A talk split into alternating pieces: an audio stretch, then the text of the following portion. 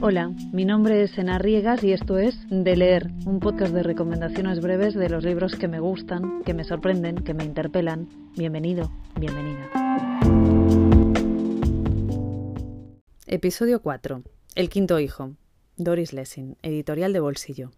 De entrada esta novela podría parecer aburrida. A ver, Londres, años 60, en una fiesta de empresa entre la multitud, chico convencional descubre con la mirada a lo lejos a chica convencional que a su vez lo ha descubierto a él. Así que, como caídos de otro planeta, ambos conectan de inmediato, ajenos a todo lo que sucede alrededor, y se reconocen como el uno para el otro. Suspiraron, dejaron las copas, se sentaron frente a frente para poder ver todo lo que deseaban ver y empezaron a hablar. Hablaron como si el hablar les hubiera sido negado a ambos, como si se estuvieran muriendo por hablar y siguieron allí, sentados, juntos, hablando, hasta que el bullicio de las salas del otro lado del pasillo empezó a apagarse. Si muchos preliminares planifican una vida llena de niños en una casa de película con jardín en las afueras, y frente a la sorpresa y el cuestionamiento de sus respectivas familias, se endeudan, compran mansión y diseñan un plan de vida que resulta anticuado en el Londres provocador y vertiginoso de la época, donde, por cierto, la vida pasaba más por divertirse y ser parte, por ejemplo, de la revolución sexual que por decorar los suelos con alfombras y cenar a las siete en la cocina. Pero a ellos no les importa nada y defienden como un apostolado su convicción y entrega a la construcción de una familia numerosa sostenida en los valores tradicionales.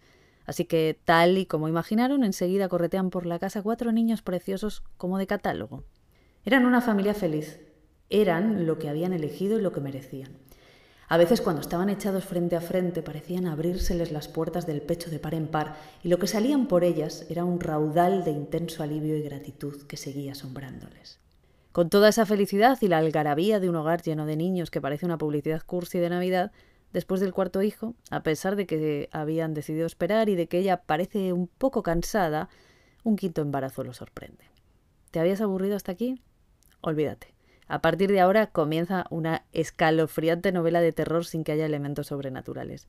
Lo terrorífico está en lo doméstico, en el cuerpo de un embarazo que no se parece a los otros y que la verdad inquieta un poquitín.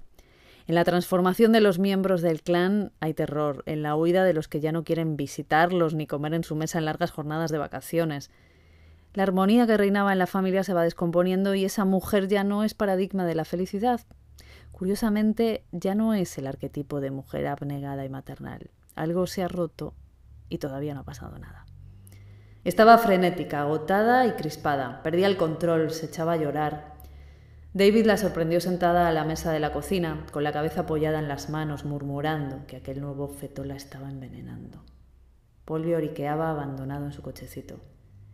Harriet se echó a llorar otra vez, sabiendo que seguramente era injusto, que ella no respetaba las normas del pacto tácito que había entre ellos. Las lágrimas y la pesadumbre nunca habían figurado en su programa. El nacimiento de ese quinto hijo derrumba ese paraíso que parecía indestructible y ya nada volverá a ser como antes. Doris Lessing construye una historia aterradora en una casa que realmente se convierte en un infierno y lo hace con una escritura vertiginosa que realmente no puedes dejar desde la primera página. Lessing, premio Nobel de Literatura, no necesita que yo venga aquí a halagarla ni a hacer valoraciones respecto a su escritura, pero la verdad que es difícil no aplaudir como cuenta lo que cuenta, y es mucho más imposible, digamos, no hacerlo si además eres mujer. Porque es verdad que hoy el feminismo ha llegado para deconstruir discursos dominantes y no nos sorprenden las experiencias que los cuestionan, pero sabemos, y conviene olvidar, que esto no era lo habitual cuando ella publicó esta novela en el año 1988. En esa época, ni siquiera en Londres se hablaba del lado oscuro de la maternidad, de las grietas que puede dejar, de la locura, de lo que pasa por y con los cuerpos, con las parejas, con el sexo, de qué son los hijos, de quiénes son en realidad los hijos y qué significa criar. Lessing lo hizo. Y hoy sigue siendo un libro espeluznante, seas o no seas madre, quieras o no quieras serlo. Los miedos más terroríficos son los que pasan en la vida ordinaria, dentro de la casa, entre la mugre que se acumula en las esquinas. Los fantasmas son los propios. Esa mujer que deseaba ser madre de muchos hijos no es la misma madre con todos los hijos, ni la maternidad le ha dejado en un estado de plenitud inamovible, para que vamos a engañarnos. Esa madre, nos muestra Lessing, es una mujer que además es madre, esos hijos no son todos iguales, ni cumplen expectativas, ni llenan huecos, ni vienen con un pasaporte a una vida feliz. Los mandatos asfixian, se repiten como mantras y a menudo no solo una elección, a veces degüellan. Gracias por escuchar. Si te gusta este podcast, te puedes suscribir y si crees que a alguien más le puede gustar, lo puedes compartir. Hasta la próxima.